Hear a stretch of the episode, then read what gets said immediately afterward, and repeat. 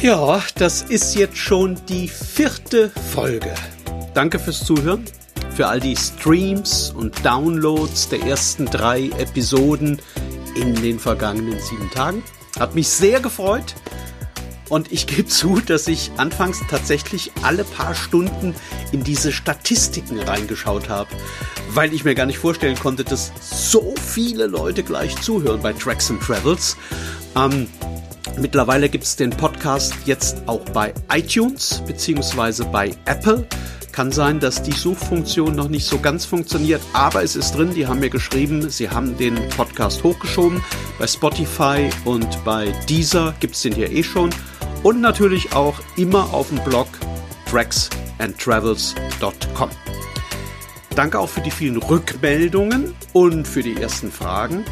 Äh, ich habe mir gedacht, ich arbeite die jetzt immer vor der eigentlichen Episode ab, bevor es dann losgeht und fange auch gleich heute mal an mit der möglicherweise wichtigsten Frage, wie oft gibt es eigentlich neue Folgen? Tja, das ist schwer zu sagen. Ich kann das ehrlich gesagt nicht beantworten. Momentan ist ja nicht allzu viel los. Da schaffe ich wahrscheinlich jede Woche eine Folge. Wenn aber wieder eine Zeit kommt nach Corona, äh, wo es mehr Produktion gibt, wo ich öfter unterwegs bin im Ausland, dann wahrscheinlich eher alle zwei Wochen, sag ich heute. So, jetzt geht's los. Seid ihr bereit? Dann kommt hier Folge 4 von Tracks and Travels.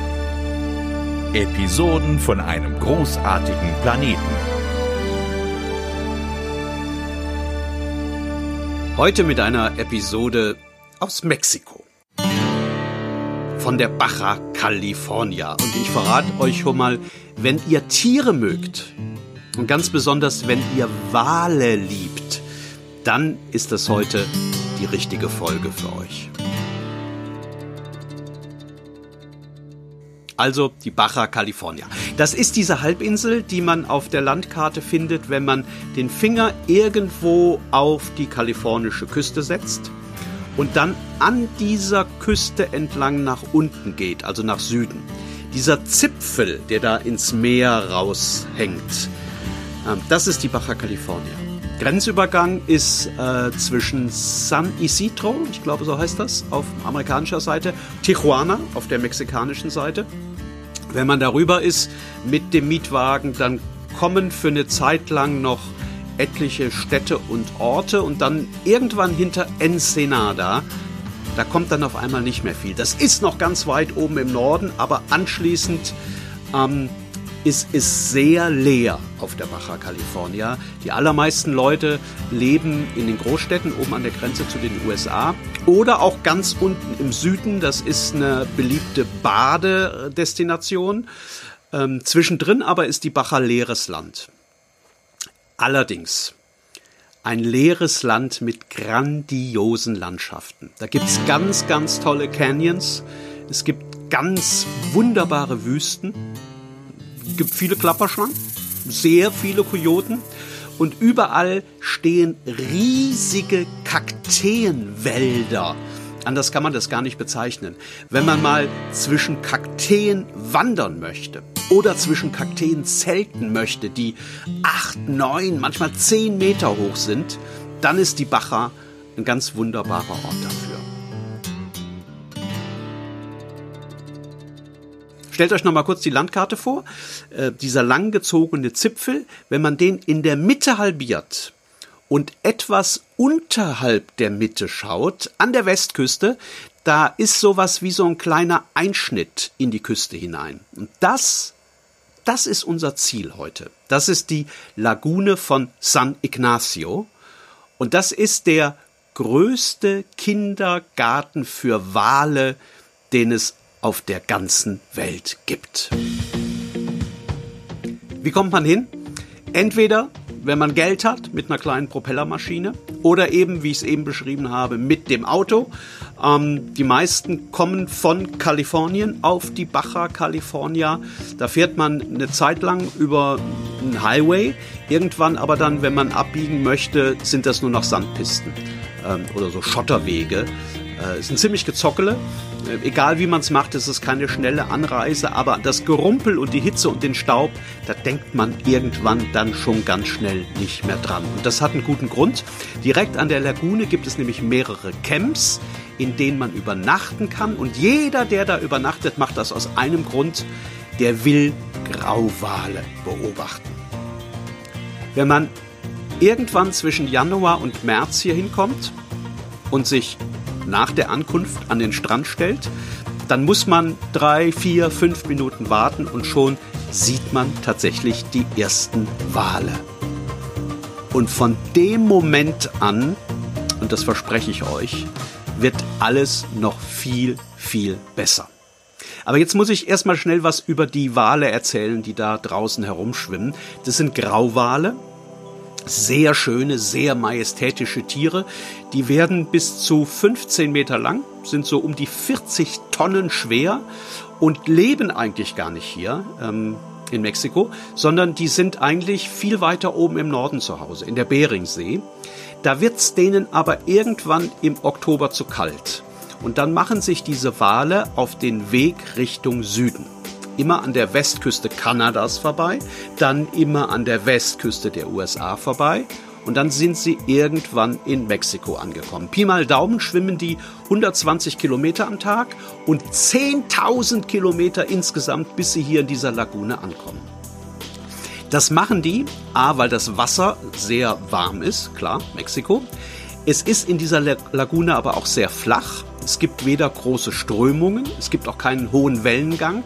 Das sind quasi ideale Bedingungen für Wale, um ihre Jungen zu bekommen. Und die ziehen sie dann hier in dieser Lagune auch auf. Kann man das bei Walen so sagen? Ziehen die auf? Naja, gut, also die werden dann da halt ein bisschen größer. Und wenn die kleinen Wale im März oder im April dann noch ein bisschen größer sind, dann schwimmen die Eltern wieder mit ihnen zurück nach Norden. Also den ganzen langen Weg zurück in die Beringsee, wieder so um die 10.000 Kilometer. In den Wochen davor, also bevor die zurückschwimmen, ist die Lagune von San Ignacio der größte Walkindergarten der Welt. Ich habe es ja gerade eben schon gesagt. Und das absolut Beste ist, man kann den besuchen. Jeden Tag darf eine bestimmte Anzahl an kleinen Booten raus in diese Lagune fahren. Da gibt es einen bestimmten Bereich, der ist relativ nah dran an der Küste. Da darf man hineinfahren, wenn ein Wissenschaftler mit an Bord ist oder ein ausgebildeter Guide. Ich habe das mit einem kleinen Schlauchboot gemacht. Das hatte natürlich einen Motor, außen war aber ein Schlauchboot, also so ein bisschen wackelig und hippelig. Und ähm, wir sind dann da rausgeschippert, Motor ganz ähm, langsam eingestellt, also man fährt dann wirklich ganz, ganz langsam da raus aufs Meer, vielleicht so 100, 200 Meter raus. Und dann hat der Guide ein Mikrofon ausgepackt und ein Kondom.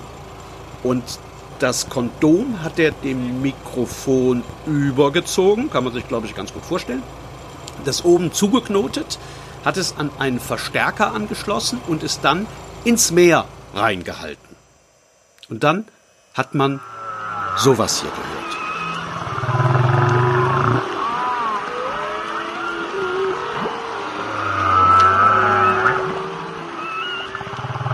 Toll, oder? So hört sich das an, wenn Wale untereinander bequatschen, was es so Neues gibt.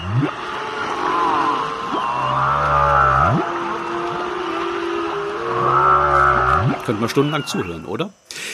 Wenn diese Töne eine bestimmte Lautstärke haben, dann zieht der Guide das Mikrofon im Kondom wieder schnell aus dem Wasser raus und dann passiert es meistens auch schon. Dann sind die Wale nämlich so nah, dass sie das Boot entdeckt haben und angeschwommen kommen. Und dann gerät alles ganz schnell in Bewegung, also das Wasser, das Boot obendrauf, äh, die Menschen innen drin auch. Und irgendwann tauchen dann tatsächlich links und rechts neben dem Boot die Wale aus dem Wasser auf.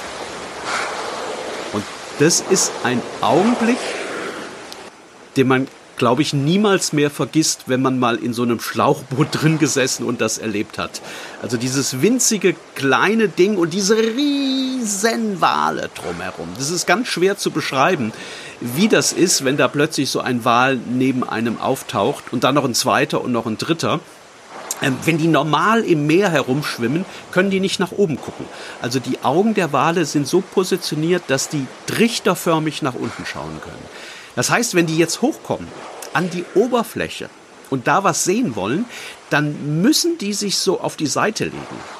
Und wenn sie das tun, kommt das eine Auge auf der Seite so ganz allmählich aus dem Wasser raus. Und in dieses Auge schaut man dann als Mensch im Schlauchboot rein. Und das ist ein bisschen, also das ist ein bisschen so, als würde man für einen Moment in seine eigene Seele reinschauen. Ich kriege jetzt noch Gänsehaut, wenn ich daran denke. Ich, ich kann das gar nicht genau sagen, was ich da empfunden habe da draußen auf dem Wasser. Ich habe mich so ein bisschen gefühlt, glaube ich, wie damals, als ich das allererste Mal so richtig verliebt war. Vielleicht trifft es das am besten. Ähm, irgendwer anders an Bord hat gesagt, das ist, als ob ich gerade Abitur bestanden hätte. Also so irgendwie muss man sich das vorstellen. So richtig in Worte fassen, finde ich, kann man das nicht. Es wurde dann aber noch besser. Der Guide hat uns nämlich aufgefordert, die Wale zu kraulen. Ich habe erst gedacht, ich hätte den falsch verstanden. Ähm, hatte ich aber nicht. Er wollte tatsächlich, dass wir die Wale anfassen. Dazu muss man sich so ein bisschen aus dem Schlauchboot rauslehnen. Ich habe das dann auch gemacht und habe den Wal, der da neben dem Boot lag, so ganz, ganz vorsichtig so obendrauf so, so ein bisschen touchiert. Und der Guide hat das gesehen und hat da gerufen, du musst es fester machen! Fester! Die, die haben doch eine unglaublich dicke Haut, die, der merkt doch sonst gar nichts. Tja, so habe ich dann tatsächlich meinen ersten Wal gekrault. Also schon fester zwischen diesen festgebappten Muscheln, die da auf der Haut geklebt haben und den Runzeln und den irgendwelchen Pocken waren da noch. Also das war eine ganz, ganz grobe Haut. Aber offenbar hat er das gemerkt und offenbar hat ihm das auch gefallen. Der blieb nämlich bewegungslos neben dem Schlauchboot liegen. Und weil das Wasser da in der Baja California in dieser Bucht so klar ist, konnte man in dem Moment tatsächlich sehen, wie gigantisch der war. Also bestimmt dreimal so lang wie unser kleines Boot. Irgendwann hatte er dann genug, dann hat er so ein bisschen geprustet und ist abgetaucht und die anderen waren plötzlich dann auch ganz schnell weg. Und dann ist etwas passiert, das ich nie für möglich gehalten hätte. Die kamen zurück und hatten ihre Jungtiere dabei, also die kleinen Wale.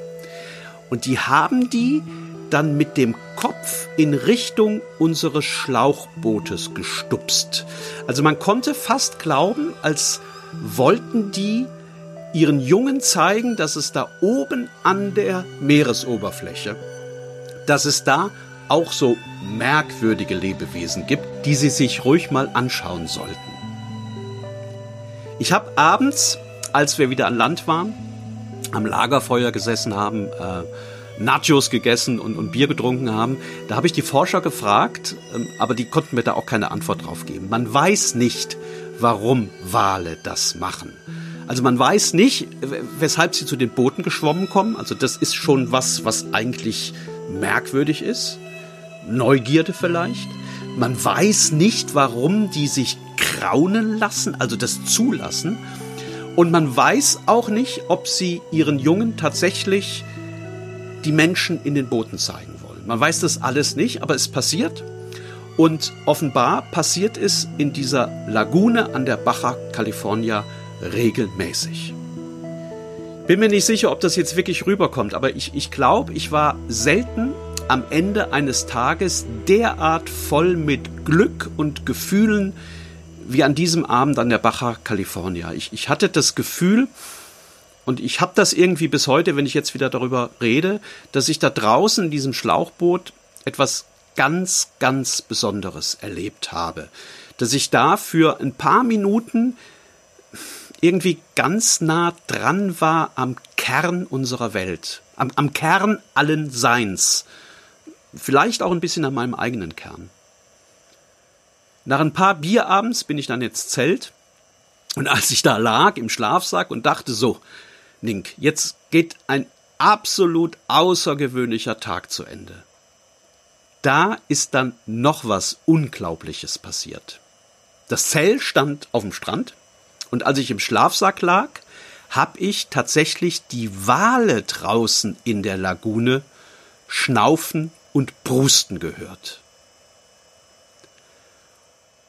Und auf der anderen Seite des Zelts, also zum Landesinnern hin, rein in die Wüste der Bacha, da haben plötzlich die Kojoten begonnen, den Mond anzuheulen.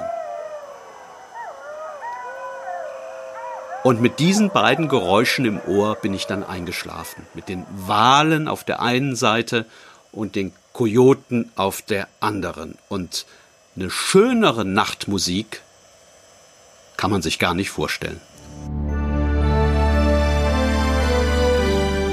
Tracks and Travels. Episoden von einem großartigen Planeten.